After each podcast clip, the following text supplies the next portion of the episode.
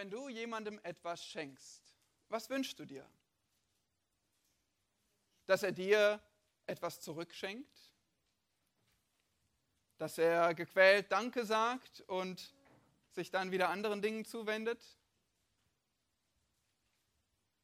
Nein, du wünschst dir, dass er sich freut, dass seine Augen leuchten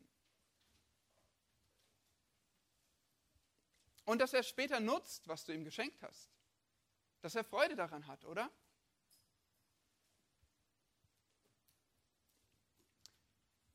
Was denkst du, wünscht sich Gott, wenn er dir etwas schenkt?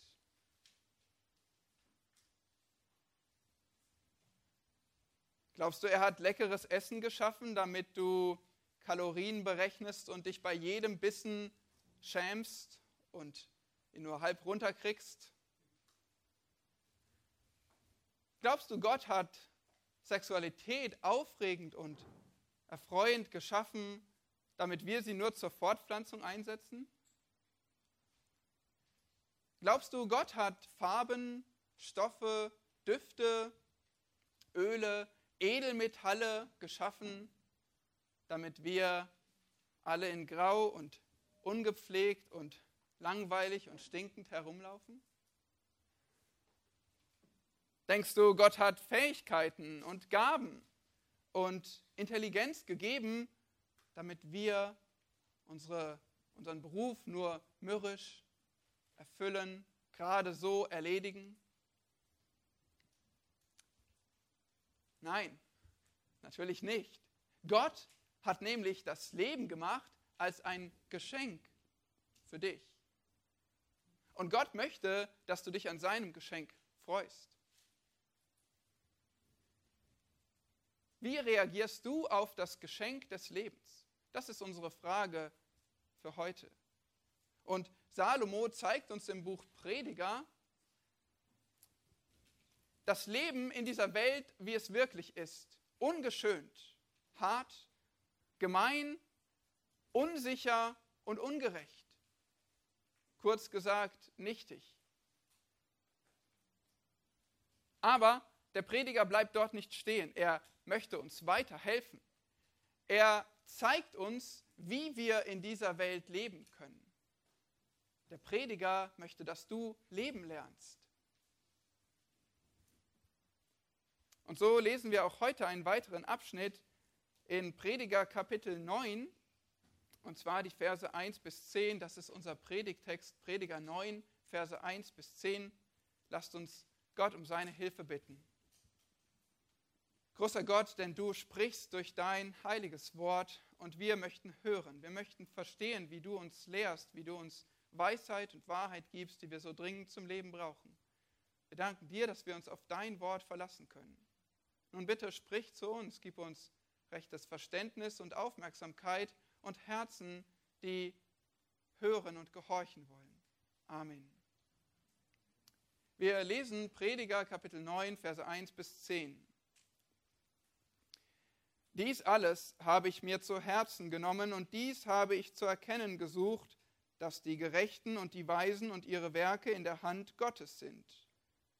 Der Mensch weiß weder um Liebe noch um Hass im Voraus, es liegt alles verborgen vor ihnen. Alles geschieht gleicherweise allen. Es kann dem Gerechten dasselbe begegnen wie dem Gottlosen, dem Guten und Reinen wie dem Unreinen, dem der Opfer darbringt wie dem, der keine Opfer darbringt, dem Guten wie dem Sünder, dem, der schwört, wie dem, der sich vor dem Eid fürchtet. Das ist das Schlimme bei allem, was unter der Sonne geschieht, dass allen dasselbe begegnet. Daher wird auch das Herz der Menschen voll Bosheit und Tollheit ist in ihren Herzen ihr Leben lang und danach zu den Toten. Denn für jeden, der noch zu den Lebenden gehört, gibt es Hoffnung. Denn ein lebendiger Hund ist besser daran als ein toter Löwe. Denn die Lebendigen wissen, dass sie sterben müssen, aber die Toten wissen gar nichts und es wird ihnen auch keine Belohnung mehr zuteil, denn man denkt nicht mehr an sie. Ihre Liebe und ihr Hass, wie auch ihr Eifer, sind längst vergangen. Und sie haben auf ewig keinen Anteil mehr an allem, was unter der Sonne geschieht. So geh nun hin Iss mit Freuden dein Brot und trinke deinen Wein mit fröhlichem Herzen, denn Gott hat dein Tun längst gebilligt. Lass deine Kleider alle Zeit weiß sein und lass das Öl nicht fehlen auf deinem Haupt. Genieße das Leben mit der Frau, die du liebst, alle Tage deines nichtigen Lebens, das er dir unter der Sonne gegeben hat, alle deine nichtigen Tage hindurch. Denn das ist dein Anteil in diesem Leben und in der Mühe, womit du dich abmühst unter der Sonne. Alles, was deine Hand zu tun vorfindet, das tue mit deiner ganzen Kraft, denn im Totenreich, in das du gehst, gibt es kein Wirken mehr und kein Planen, keine Wissenschaft und keine Weisheit.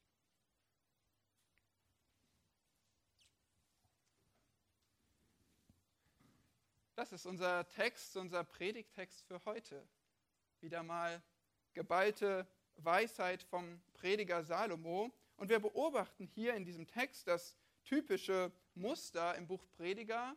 Er fängt an mit einigen Beobachtungen sehen wir in den Versen 1 bis 6. Und dann in Vers 7 bis 10 zieht er Schlussfolgerungen daraus.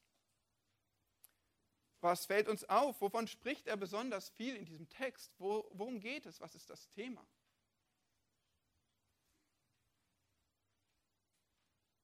Wörter, die sehr häufig in verschiedenen Formen vorkommen, sind Leben und Tod. Darum geht es. Und dann fällt uns noch auf, dass er Gottes Hand betont, Gottes Souveränität über Leben und Tod. Ja, Gott gibt das Geschenk des Lebens.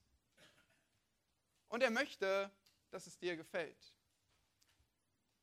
Deshalb lerne heute zwei Erkenntnisse über das Leben, damit du es als Gottes Geschenk gebrauchst. Zwei Erkenntnisse über das Leben, damit du es als Geschenk gebrauchst und zwar erstens, du weißt nichts, außer dass du stirbst. Du weißt nichts, außer dass du stirbst. Verse 1 bis 6. Und dann zweitens, du sollst genießen, was Gott dir gibt. Verse 7 bis 10. Du sollst genießen, was Gott dir gibt. Das sind die zwei Erkenntnisse über das Leben als Gottes Geschenk. Und das erste ist recht provokativ. Weißt nichts, außer dass du stirbst. Moment, da kennst du mich aber schlecht. Ich weiß eine ganze Menge. Nun, lasst uns anschauen, was der Prediger hier sagt. Vers 1, dies alles habe ich mir zu Herzen genommen und dies habe ich zu erkennen gesucht. Der Prediger ist, wie wir ihn kennen, im Erforschungsmodus. Er untersucht das Leben, damit er daraus Schlüsse ziehen kann. Und zuletzt haben wir das gesehen in Kapitel 8 am Ende, Vers 16 und 17. Da hat er festgestellt, obwohl der Mensch sich Mühe gibt, das Leben zu erforschen, so kann er es doch nicht ergründen. Also unser Erforschen, unser Erkennen, das, dem sind Grenzen gesetzt. Und genau dort fährt er hier fort und sagt, was er versucht hat zu, zu erkennen, zu erforschen. Und dann in Vers 1, was lernte er? Dass die Gerechten und die Weisen und ihre Werke in der Hand Gottes sind. Gerechte und Weise. Beide werden häufiger in der Bibel angesprochen. Manchmal werden sie zusammen erwähnt, wie hier, und dann sind sie als Synonym zu verstehen. Und es spricht einfach von einer gottesfürchtigen Person. Die Gottesfürchtigen, die die Weisheit schätzen und Gerechtigkeit tun, die dürfen sich in Gottes Hand wissen. Nun, was ist das eigentlich Gottes Hand? Gottes Hand, die ist sicher. Gottes Hand ist souverän. Gottes Hand ist stark. Gottes Hand schützt.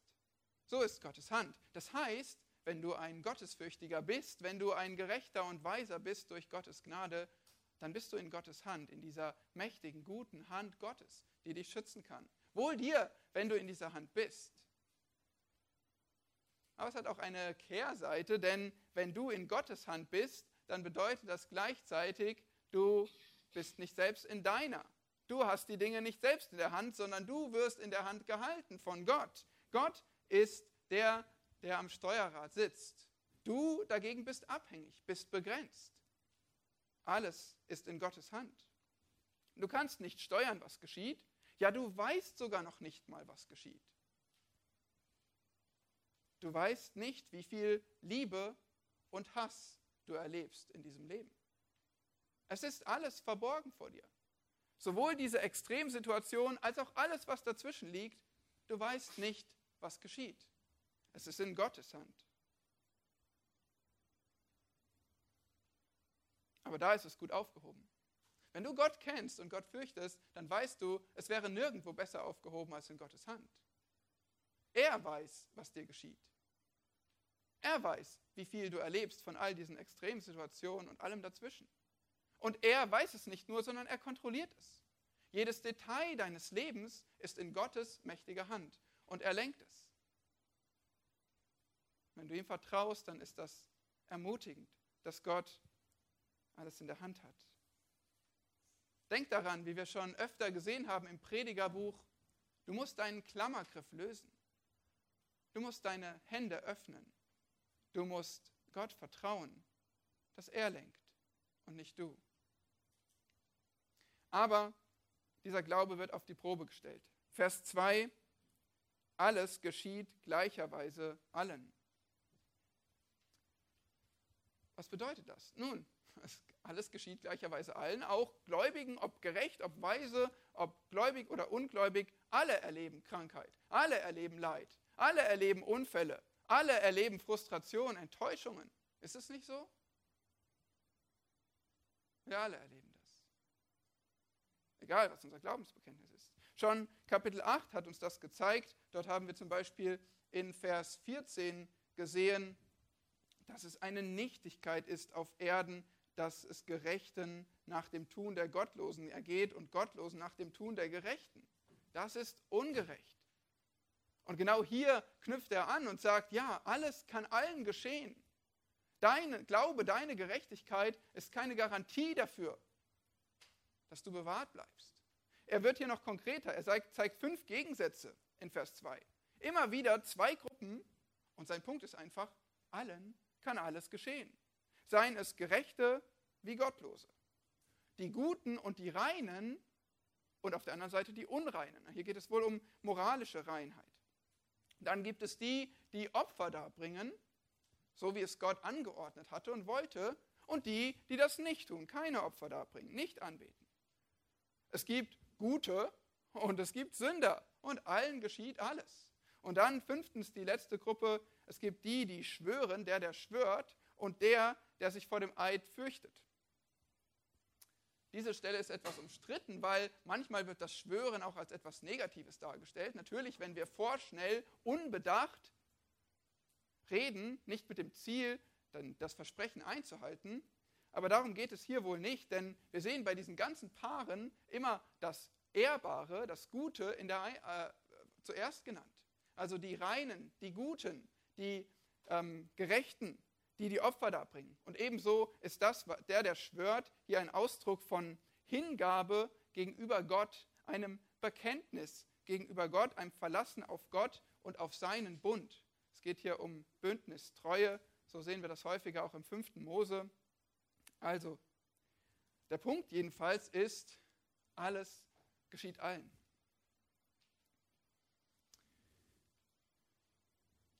Vielleicht fährst du manchmal mit der S-Bahn oder der Tram und begegnest dort, begegnest dort allerlei Leuten. Du siehst dort den Geschäftsmann, der sehr laut und äh, entschieden an seinem ähm, Handy telefoniert. Und dann siehst du andererseits den Mann auf zwei Sitzen, drei Sitzen liegen, mit einer Bierflasche in der Hand und schlafend. Dann siehst du da die Mutter mit Kindern, die herumbrüllen. Oder vielleicht siehst du sogar eine Frau mit einem vernarbten Gesicht. Verschiedene Leute. Und dann neigen wir dazu zu interpretieren, darüber nachzudenken, zu bewerten. Hm, was hat der wohl falsch gemacht oder was hat die wohl richtig gemacht oder warum macht die das? Hm, was ist wohl in deren Leben los? Wie rücksichtslos, wie dumm, wie ungerecht, wie verdient? Wir bewerten. Der Prediger mahnt uns hier zur Vorsicht.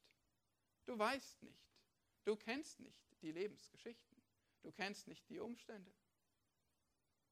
Auch in der Gemeinde neigen wir dazu, schnell zu urteilen. vielleicht vorschnell zu verurteilen. Wir ziehen Schlüsse aus Verhalten, aus Äußerungen, Worten, Blicken. Weißt du wirklich? Nun, manches können wir erkennen und wir sollen auch durchaus Dinge bedenken und besprechen. Aber wir sollten hier lernen, vorsichtig zu sein, weil sonst sind wir schnell wie die Freunde Hiobs, die meinten zu wissen und die doch völlig falsch interpretierten. Es kann dem Gerechten wie dem Gottlosen alles geschehen. Und so auch die Aussage in Vers 3, dort fährt er fort, das ist das Schlimme bei allem, was unter der Sonne geschieht, dass allen dasselbe begegnet. Und weil das so ist, führt es zu einer gefährlichen Konsequenz. Daher, Vers 3b, daher wird auch das Herz der Menschen voll Bosheit und Tollheit ist in ihren Herzen, ihr Leben lang. Hier wird der verdorbene Mensch, die totale Verdorbenheit des Menschen ziemlich deutlich beschrieben. Schau mal in den Text. Sie wird sehr umfassend gezeigt. Er ist voll Bosheit, dauerhaft, sein Leben lang, aus dem Inneren heraus. Das Herz ist voll Tollheit und Tollheit, das ist Torheit, aber nicht nur Dummheit, sondern mit dem Beiklang von Rebellion. Rebellion gegen Gott, jemand, der sich Gott widersetzt, nicht unterordnen möchte, nicht nach Gottes Maßstäben leben möchte. Und so werden die Menschen hier beschrieben. So ist das Herz des Menschen ihr Leben lang. Paulus würde sagen, dahingegeben in die Sünde. Und so erleben wir auch die Menschen, oder? So erleben wir unsere Gesellschaft, dahingegeben in die Sünde, voll Bosheit ihr Leben lang. Warum, warum leben die Menschen so?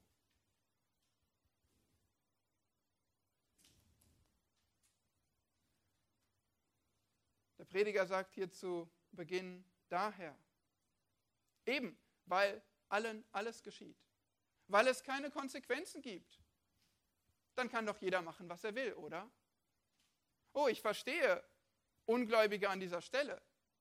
Wenn jedem dasselbe passiert, dann kann ich doch leben, wie es mir gefällt. Dann kann ich doch Spaß haben. Dann kann ich doch meine eigenen Maßstäbe aufrichten. Warum sollte ich mich dann irgendwelchen Regeln unterordnen?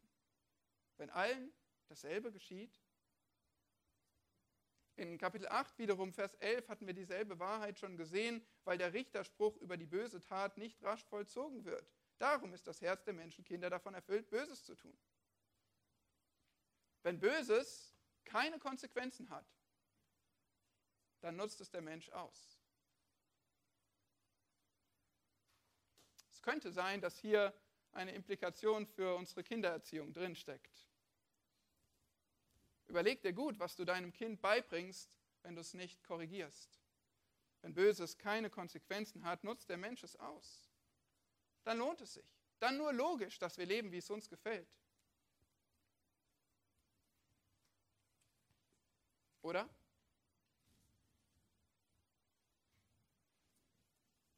Vers 3 hat aber noch ein Ende. Und da steht, und danach zu den Toten.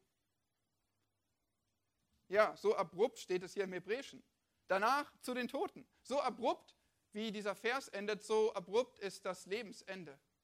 Plötzlich stirbt man. Ja, für dieses Leben ergibt es vielleicht Sinn, wenn nichts Konsequenzen hat, dass du tust, was du willst. Aber es kommt noch etwas. Wir alle müssen sterben. Danach zu den Toten. Und genau das ist der Punkt hier. Du weißt nichts, du weißt nichts, was im Leben geschieht. Es ist nicht in deiner Hand, in deiner Kontrolle, außer dass du stirbst. Das ist, was du weißt.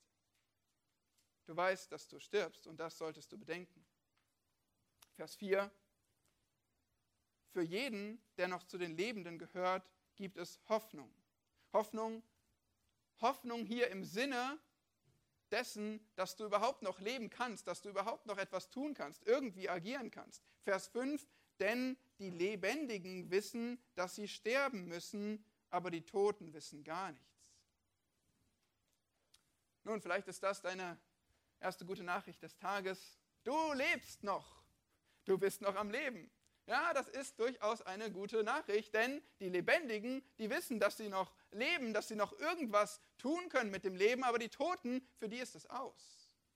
Das ist hier sein Punkt. Solange du lebst, kannst du noch irgendetwas anfangen mit diesem Leben. Kannst du noch etwas Richtiges tun? Kannst du noch den Tod im Voraus bedenken und dich darauf vorbereiten? Solange du lebst, hast du noch diese Chance.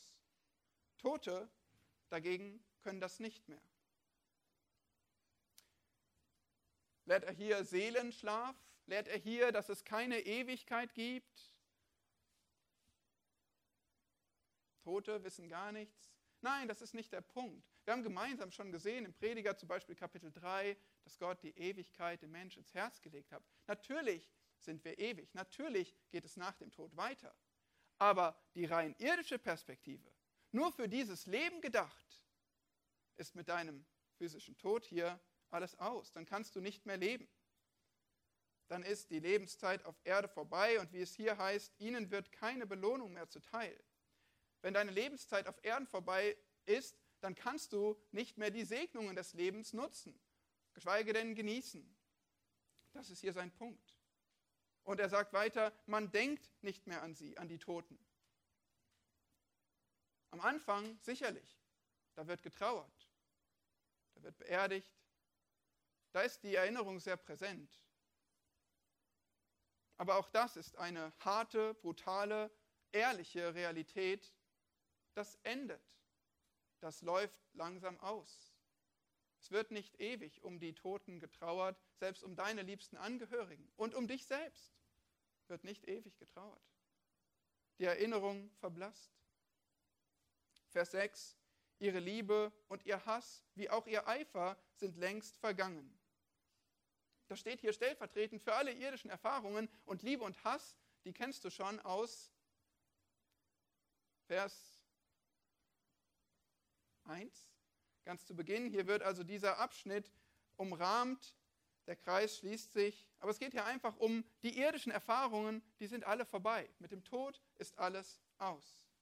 Sie haben auf ewig keinen Anteil mehr an allem, was unter der Sonne geschieht. Mit dem Tod ist alles aus, für immer. Irdisch betrachtet. Einmal mehr nimmt der Prediger uns hier mit in einige, ja, nicht so leicht zu verdauende Gedanken, oder? Die Alternative wäre, nur über Friede, Freude, Eierkuchen zu reden, über Jubel und Trubel und Heiterkeit. Und trotzdem können wir damit die Realität nicht wegreden. Sie ist da. Und deswegen spricht der Prediger sie an. Er möchte dir helfen, leben zu lernen. Jetzt, wo du jung bist, jetzt, egal in welchem Alter du bist, möchte er dir helfen, leben zu lernen. Mit dem Tod ist alles aus. Und damit wirklich jeder es versteht, hat Salomo noch zwei Trümpfe in der Hinterhand.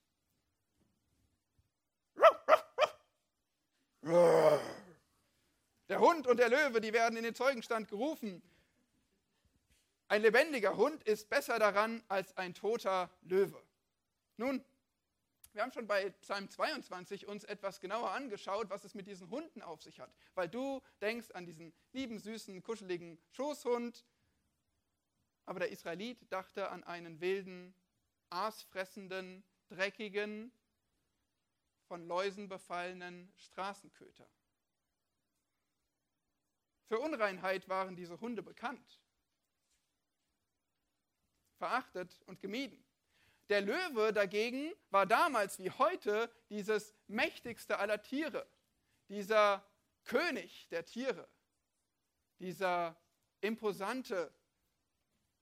Er war gefürchtet und er wurde sogar verehrt in der antiken Welt. So wählt Salomo also Hund und Löwe als Kontrast aus. Und du kannst jetzt mal die Preisfrage beantworten, wärst du lieber ein majestätischer Löwe oder ein aasfressender Straßenköter?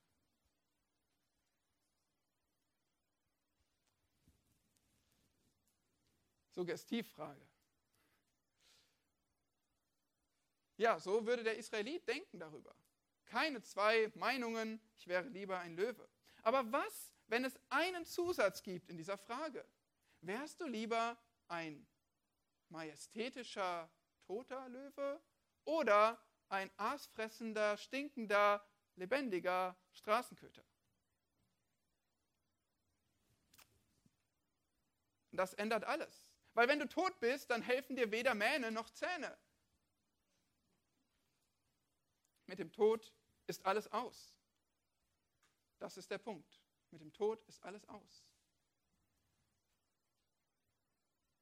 Das Einzige also, was du in unserem Leben der ganzen Ungewissenheit, Ungewissheiten sicher weißt, ist, dass du stirbst.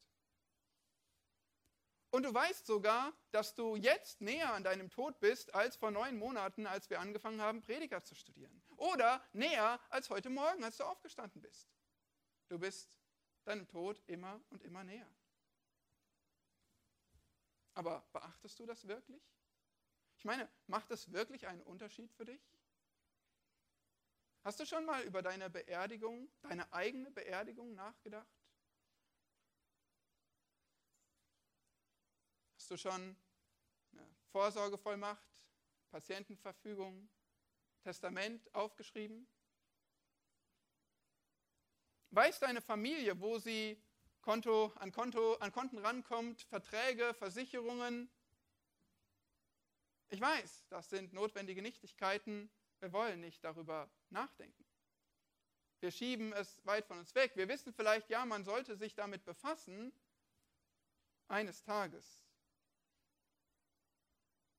Aber könnte es sein, dass du und ich, wir diese Dinge, das ist nur beispielhaft, so weit von uns wegschieben, weil wir eben doch nicht denken, dass wir morgen oder nächstes Jahr sterben könnten?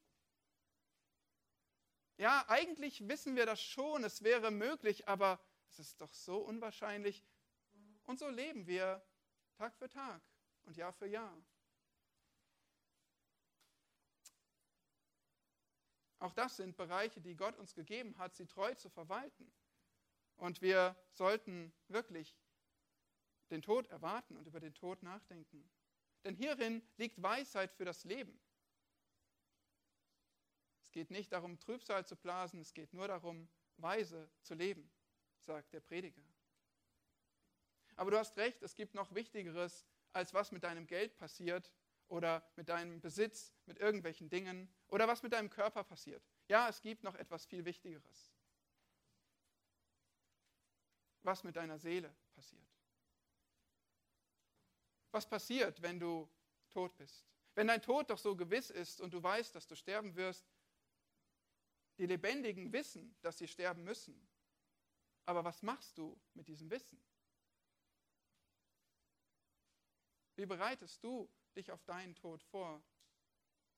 Jetzt ist Urlaubszeit und viele von uns bereiten sich auf den Urlaub vor. Ja, du suchst Routen heraus, du buchst Tickets, du schließt vielleicht Versicherungen ab, du packst sicher deine Tasche, Kleidung, Medikamente, bloß nichts vergessen. Und das Ganze für eine Woche, zwei Wochen, drei Wochen Urlaub? Wie viel Mühe steckst du aber in die Vorbereitung deines Todes. Wie sehr befasst du dich überhaupt damit, an dein Lebensende zu denken und dir zu überlegen, wie sollte ich dann jetzt leben? Und was wird passieren, wenn ich einmal sterbe und vor Gott stehe? Bin ich darauf vorbereitet? Bin ich bereit, heute vor Gott zu stehen? Wäre ich bereit, morgen vor Gott zu stehen? Nun, es ist gar nicht so kompliziert wie in den Urlaub fahren. Dafür musst du vielleicht Portale aufsuchen, Preise vergleichen, Dinge durchrechnen. Aber zu Gott gibt es nur ein Transportmittel. Du musst nichts vergleichen. Es gibt nur ein Transportmittel und das ist Jesus Christus. Er hat gesagt, ich bin der Weg und die Wahrheit und das Leben. Und niemand kommt zum Vater durch mich. Der Weg ist so klar und so einfach. Und du kannst es wissen. Du kannst dich vorbereiten. Und du musst dich vorbereiten. Oh, wie, wie wären wir Narren, wie töricht wären wir, wenn wir uns nicht vorbereiteten auf die letzte Reise.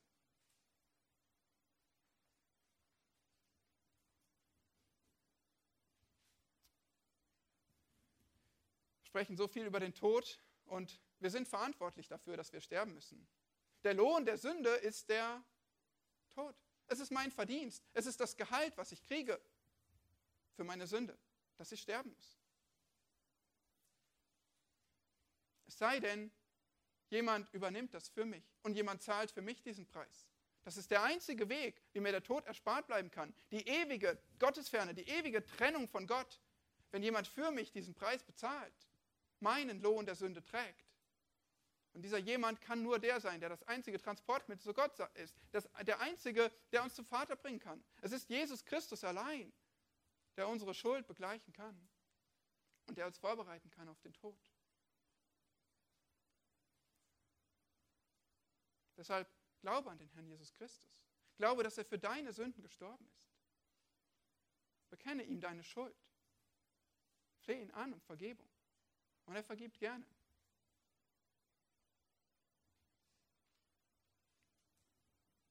Ein Gotteskind braucht den Tod nicht mehr fürchten. Ein Gotteskind muss nicht unruhig auf dem Stuhl herumrutschen, wenn jemand über den Tod spricht.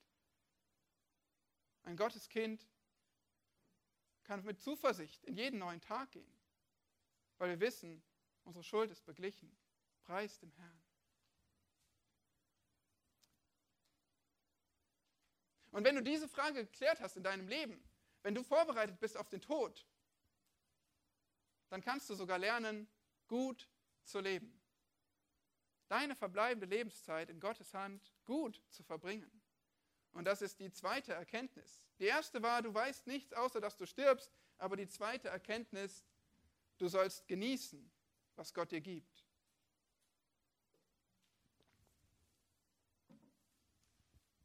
Du sollst genießen, was Gott dir gibt. Vers 7. So geh nun hin. Das ist eine Schlussfolgerung. Nach allem, was wir bisher beobachtet haben, gesehen haben, erklärt bekommen haben, so, geh nun hin. Aufforderung, Imperativ, ein Weckruf, ein Wachmacher. Los geht's. Und wir haben schon mehrfach gesehen im Prediger, dass er spricht über das Genießen, über Gutes im Leben, Kapitel 2, 3, 5, zuletzt auch in Vers 8. Er greift also ein bekanntes Thema auf, aber nie mit so viel Nachdruck. Er hat vorher schon viel beobachtet, Implikationen gezeigt, aber jetzt fordert er auf, er sagt, so, geh nun hin, los geht's, lebe. Die Zeit, die du hast, nutzt das Leben. In Vers 7 bis 10 finden sich viele Imperative und hier geht es los. Dein Tod naht? Okay, dann hast du keine Zeit zu verlieren, oder? Das Leben ist unkontrollierbar? Ja, richtig. Aber dann nutzt doch, was du bekommst. Versteht ihr? Das ist einfach nur eine logische Schlussfolgerung. Und es ist keine Schlussfolgerung ohne Gott, weil der Prediger, der lehrt uns Gott zu fürchten und seine Gebote zu halten. Aber er sagt, wenn dein Tod naht, dann nutzt doch die Zeit, die du hast. Und wenn dein Leben außer Kontrolle ist und du es nicht in der Hand hast, dann nutzt doch wenigstens, was du bekommst, wenn du es bekommst, oder? Erste Aufforderung, Vers 7. Iss mit Freuden dein Brot und trinke deinen Wein mit fröhlichem Herzen. Immer wieder empfiehlt uns der Prediger zu essen und zu trinken. Ja, sogar Alkohol in Maßen ist okay, sagt er. Aber dazu solltest du bedenken, es gab damals im Prinzip nur Wasser und Wein, keine 20 Softdrinks und was auch immer. Also das heißt, du konntest Wasser trinken, das war das Normale, oder du trinkst mal was Besonderes. Und das ist der Wein. Tatsächlich eignet sich Essen auch heute noch zu Genuss zu besonderer Freude, oder? Hast du das schon mal erlebt? Vielleicht mal essen gehen oder bei einem Bankett gewesen. Wir waren kürzlich auf der Hirtenkonferenz, da haben wir schon tagsüber sehr viel geistliche gute Nahrung bekommen, aber auch sonst gut gegessen. Und dann kamen wir abends heim um 22 Uhr und was wartete auf uns, nachdem unsere Köpfe und Bäuche voll waren? Eine reich gedeckte Tafel mit Essen. Und es wurde jeden Abend besser und gab immer mehr. Und ja, wir haben gestaunt darüber.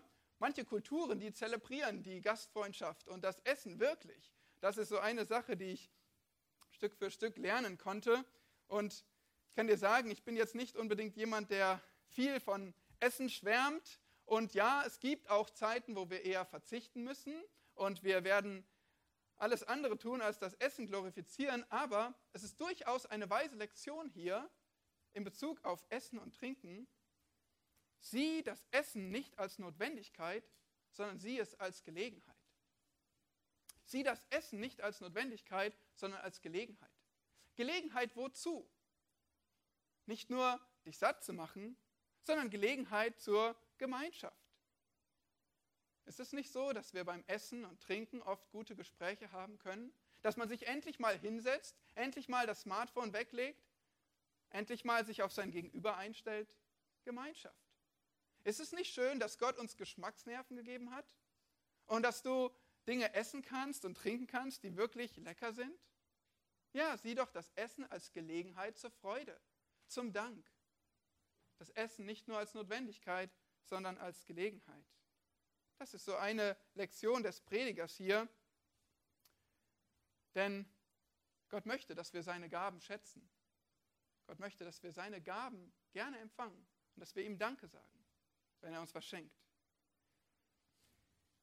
Und dann gibt es so eine Sache am Ende von diesem Vers 7, da bin ich erstmal drüber gestolpert. Da steht ja, denn Gott hat dein Tun längst gebilligt. Verstehst du das, worauf das sich bezieht? Gott hat dein Tun längst gebilligt? Nun, dazu solltest du noch mal in Vers 1 schauen, wen der Prediger hier überhaupt anspricht.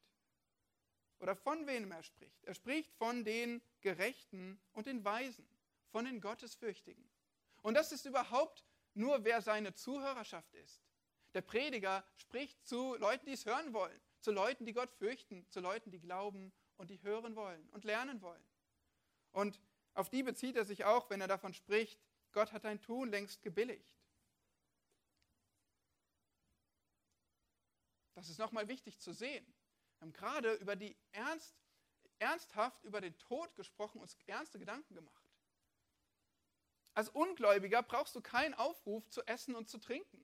Das ist eher der törichte Punkt in der Bibel, wenn gesagt wird, lasst uns essen und trinken, denn morgen sind wir tot.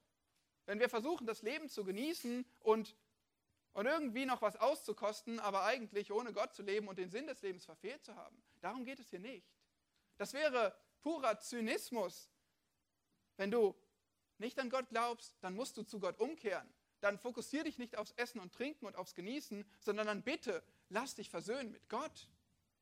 Das ist, was jemand ohne Gott hören muss. Aber er hat hier die Gerechten, die Weisen, die Gläubigen im Blick und er sagt, wenn du Gott fürchtest und vorbereitet bist auf deinen Tod, dann schätze das, was Gott dir im Leben gibt. Dann nutze seine Geschenke. Die ganzen Segnungen hier in Vers 7 bis 10, auch die, die noch folgen werden, das sind Dinge, die Gott geschaffen hat. Ist es nicht so? Er hat das Essen gemacht. Er hat die Arbeit gemacht. Er hat die Sexualität gemacht. Er hat alle diese Dinge gemacht und er möchte, dass wir diese Dinge schätzen als Gottesfürchtige. Es sind gute Dinge, es sind Dinge, die Gott längst gebilligt hat, die Gott gut heißt, wenn wir uns daran freuen. Vers 8 ist die nächste Aufforderung. Lass deine Kleider allezeit weiß sein und lass das Öl nicht fehlen auf deinem Haupt. Moment. Öl im Haar? Nutzt du nicht auch Shampoo oder wie läuft das bei dir? Nun, willkommen im antiken Orient. Dort diente Öl über das Haupt als eine Erfrischung in der Hitze, im trockenen ähm, Umfeld. Und so konnte man sich tatsächlich erfrischen. Auch das, die weißen Kleider, die machten das heiße Klima durchaus erträglicher. Und zusätzlich sind sowohl weiße Kleider als auch das Öl die sind festlich. Die nutzte man zum Feiern, die sorgten für gutes Aussehen und guten Duft. Also mach deine Haare doch mal anders. Und so sind das hier Ermutigungen dazu, dass wir uns freuen, dass wir Dinge einsetzen können, um zu feiern, uns an den Gütern zu freuen, die Gott uns gibt. Also tu dir etwas Gutes und drück Freude aus. Begib dich doch mal unter Leute. So könnten wir das zusammenfassen. Die Aufforderung des Predigers hier. Aber vielleicht Denkst du, hm, kann man das wirklich so sagen? Also die Bibel, die sagt doch auch noch andere Dinge und du hast recht. Die Bibel ist ein wunderbares Buch, ein wunderbar ausgewogenes Buch. Wir Menschen neigen immer dazu, in eine oder in die andere Richtung Dinge überzubetonen. Und der Prediger, der gibt uns hier eine starke Betonung, die ist wahr und hilfreich. Und einige von uns müssen das etwas mehr hören. Aber es gibt auch die andere Seite. Leb nicht für dich selbst. Oh ja. Und euer Schmuck soll nicht der äußerliche sein. Oh ja, auch das ist wahr. Aber gleichzeitig könnte es eben sein, dass wir meinen, geistlicher zu sein, wenn wir ungepflegt rumlaufen und stinken oder wenn wir alle Leute zur Halbarmut überreden wollen. Auch das ist nicht Gottes Wille. Und wir sollten ausgewogen sein und sehen, wie Gott uns eben das Leben schenkt. Wir sollten verstehen, unser Gott ist reich. Er hat alle Schätze der Welt und er möchte Menschen beschenken. Auch Jesus Christus fand das Öl von Maria angebracht, oder? Es wird noch besser. Vers 9. Genieße das Leben mit der Frau, die du liebst, alle Tage deines nichtigen Lebens.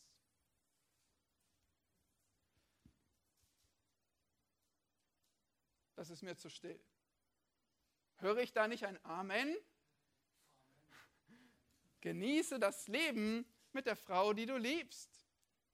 Das nicht ein Geschenk, was Gott uns gegeben hat? Die Ehe ist ein kostbares Geschenk Gottes. Ich verstehe aber auch, dass vielleicht nicht jeder sich gerade so freut darüber. Wir leben in einem Land mit knapp 19 Millionen Singles. Vor 25 Jahren waren es noch um die 14 Millionen, also es ist eine Zahl, die rapide zunimmt, dass Menschen alleine leben. Und es ist so, dass viele Menschen bevorzugen, alleine zu leben, ungebunden, frei. Aber wir wissen auch, dass einige darunter leiden und sich wünschten, nicht alleine zu leben. Vielleicht bist du alleinstehend und sagst, ich würde auch gerne die Ehe genießen. Ich wünschte mir auch dieses Geschenk des Lebens.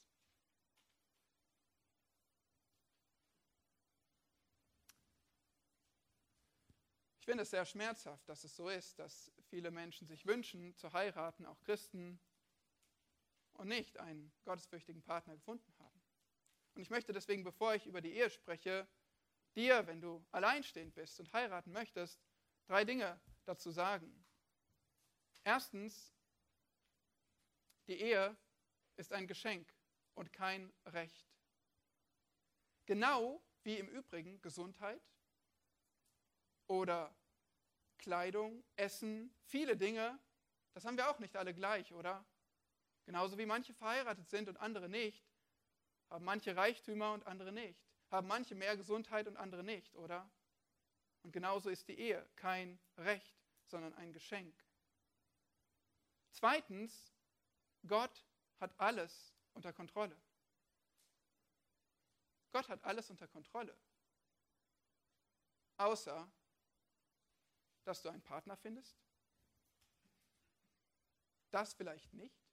Aber ist es nicht so, dass wir manchmal so denken, außer diese eine Sache, die ich nicht kriege, die muss ihm irgendwie entgangen sein, weil das ist gemein. Das ist traurig. Ich verstehe es nicht. Nein, Gott hat alles unter Kontrolle. Punkt. Und wir müssen ihm vertrauen, auch wenn es schwerfällt. Jemand sagte mal, wenn Gott will, dass du heiratest und im Moment alleinstehend bist, dann bedeutet das, dass dein Kuchen noch im Ofen ist. Also freu dich wenn es Gottes Wille ist, dass du heiratest, es wird bald soweit sein. Drittens, wir sind, oder anders betont, wir sind deine Familie. Wir als Gemeinde sind deine Familie als Alleinstehender oder Alleinstehender. Warum? Wir sind alle zusammengefügt, wir sind alle eins in Christus. Du hast schon eine neue Familie und eine bessere Familie, als jeder Mensch es dir geben könnte. Und das ist wunderbar, dass Gott so ein Werk schafft. Was bedeutet das? Das bedeutet, unser Zuhause ist deins. Das bedeutet, du gehörst zu uns. als Geschwister. Ja, die Ehe ist ein Segen, aber ja, man kann auch ohne Ehe fröhlich sein. Wirklich. Frag mal Paulus. Es bringt Vorteile, Single zu sein, so lehrte er es und es kann der Weg sein. Aber wir sind deine Familie und vielleicht, wenn du unser Zuhause zu deinem Zuhause machst, vielleicht können wir dir auch durchaus helfen, deinen Kuchen zu finden. Da würden wir gerne behilflich sein, wenn Gott es möchte. Salomo betont hier den Wert der Ehe. Bedenke, dass damals die Ehe die Norm war. Damals stand er nicht vor vielen Leuten, wo einige unverheiratet waren, sondern da, da sprach er zu Verheirateten. Wenn, der, wenn man alt genug war, dann war man in der Regel verheiratet. Und so war es Salomos Perspektive. Und er zeigt also, das Leben ist nichtig, aber inmitten aller Mühe, womit du dich abmühst unter der Sonne, ist die Ehe dein Anteil im Leben. Das bedeutet nicht, dass die Ehe die Erfüllung gibt. Ja, wenn du verheiratet bist, weißt du, du bist mit einem Sünder verheiratet und das ist gar nicht so leicht. Aber trotzdem ist die Ehe ein Geschenk Gottes. Die Ehe ist ein Geschenk. Inwiefern? Nun, ich kann das als Mann sagen, und es ist doch auch interessant, dass Paulus, dass Paulus, sage ich jetzt schon, Salomo hier sagt, genieße das Leben mit der Frau, die du liebst. Also, inwiefern sind unsere Ehefrauen ein Geschenk? Sie geben uns Hilfe, die so bitter nötig ist. Sie vervollständigen das, was uns fehlt. Sie bringen Schönheit in unser Haus. Ihr Körper entzückt. Ihren Mann sättigt uns, sagt äh, Salomo in den Sprüchen. Sie managen das Zuhause. Sie erziehen und leiten die Kinder. Und sie erziehen auch uns, oder? Wo nötig. So jedenfalls darf ich es erleben und ich bin dankbar für meinen Anteil. Ich bin dankbar für dieses Geschenk Gottes, für meinen Anteil, meine Hilfe, meine Frau. Und das ist ein Geschenk Gottes. Und das betont der Prediger hier. Und trotzdem muss ich sagen, ich und du vielleicht auch, wir verlieren diese Perspektive, oder? Wir verlieren die Perspektive, dass die Ehe so ein Geschenk ist. Ja, es ist eine Schande, wenn Gott uns die Gnade des Lebens schenkt, so wie Petrus sie nennt, 1. Petrus 3. Und wir diese Gnade, dieses Geschenk Gottes missachten, oder? Das ist traurig. Wenn wir den Partner eben nicht lieben und wertschätzen, wenn wir nicht in die Ehe investieren, wenn wir ganz weit davon entfernt sind, die Ehe zu genießen.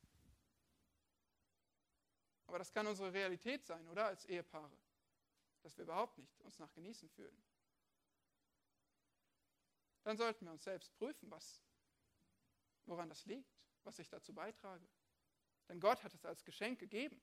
Und er möchte nicht, dass wir unseren Segen verpassen. Oder wie jemand sagte, Zitat, wenn ihr zu beschäftigt seid, um euer gemeinsames Leben zu genießen, dann seid ihr zu beschäftigt. Ende der Geschichte. Der letzte Aufruf erfolgt in Vers 10 und dort steht, alles, was deine Hand zu tun vorfindet, das tue mit deiner ganzen Kraft. Hier geht es um Gelegenheiten, Gelegenheiten, Gutes zu wirken. Es kann dein Job sein, es können Dienste sein, die du in der Gemeinde, gegenüber Geschwistern, irgendwelchen Menschen tust. Vielleicht irgendjemand, den Gott dir ins Leben stellt, dem du dienen kannst, wo du Gelegenheiten findest, Gutes zu wirken.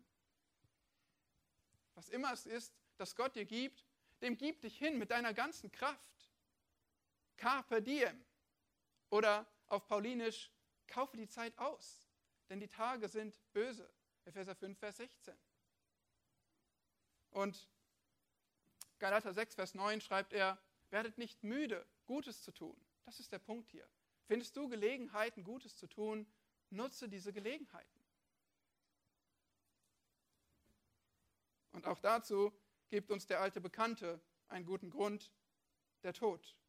Denn im Totenreich, in das du gehst, gibt es kein Wirken mehr und kein Planen, keine Wissenschaft und keine Weisheit. Als Toter wirst du keine Gelegenheiten mehr haben. Und du weißt ja mittlerweile, dass du stirbst. Irgendwann enden die Möglichkeiten. Irgendwann hast du vielleicht nicht mehr die Möglichkeit, überhaupt zu laufen, zu sprechen, das zu tun, was du heute tun kannst. Und deshalb dieser dringliche Aufruf, nutze heute deine Gelegenheiten. Nutze jetzt deine Gesundheit, deine Möglichkeiten. Nutze jetzt, wenn Gott dir in dein Leben gestellt hast, dem du dienen kannst, dem du helfen kannst, dem du in irgendeiner Form Gutes tun kannst. Alles, was deine Hand zu tun vorfindet, das tue mit deiner ganzen Kraft. Und mindestens evangelisieren oder Nöte lindern, das können wir nicht mehr im Himmel. Also sollten wir das umso mehr jetzt tun. Wie George Whitfield sagt, Zitat, ich würde lieber ausbrennen als verrosten. Zitat Ende. Und ich denke, so zugespitzt wie dieses Zitat ist, ist es doch eine gute Balance, bietet es eine gute Balance zu allem, was wir über das Genießen gesprochen haben, oder? Ja, du kannst vieles genießen, du kannst es schätzen, gebrauchen, aber vergiss nicht, dich selbst hinzugeben, zu dienen, die Zeit und Gelegenheiten auszukaufen.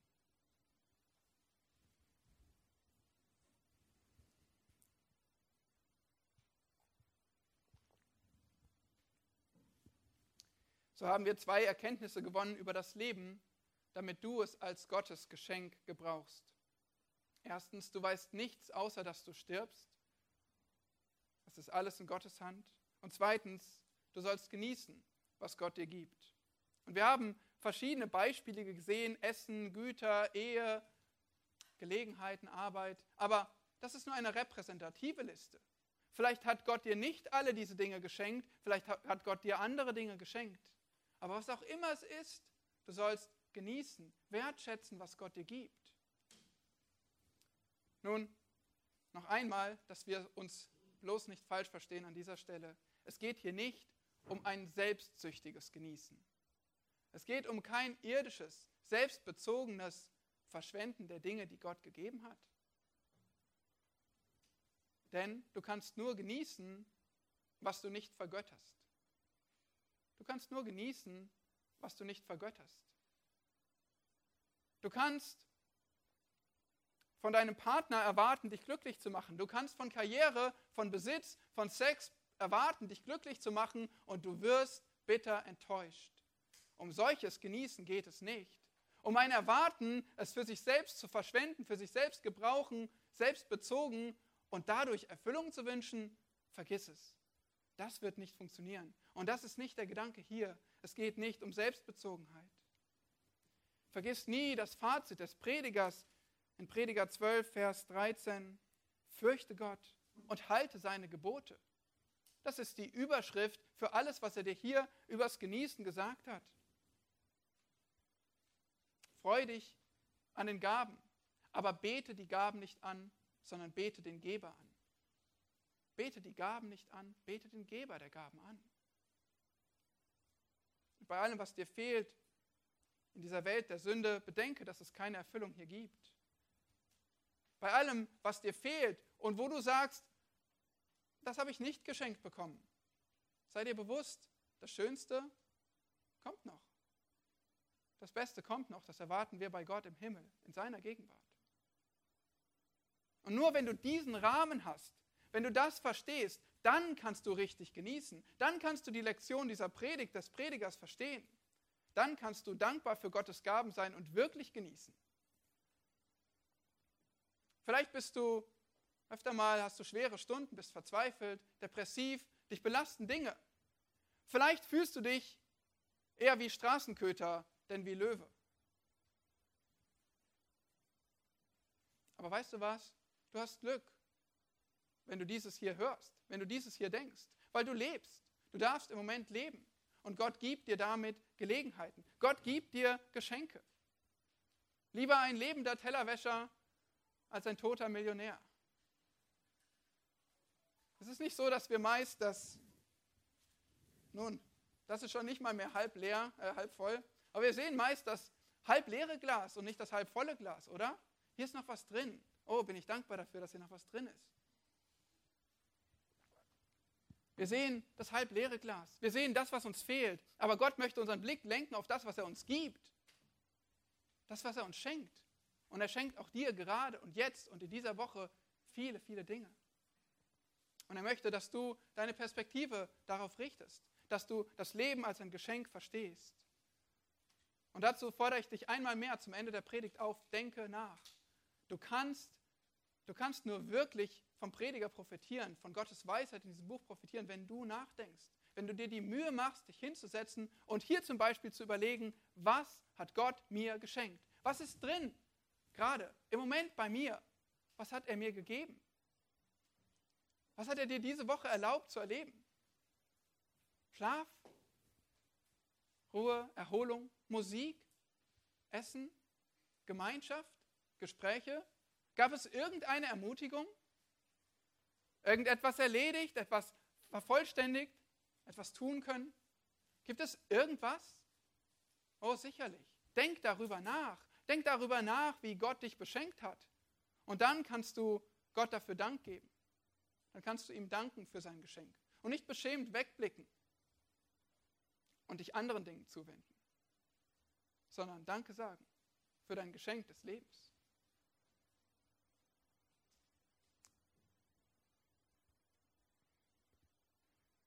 Leb, als würdest du sterben, denn du wirst sterben. Leb heute, als würdest du morgen sterben. Sei jeden Tag bereit und in dieser Einstellung. Leb solange du kannst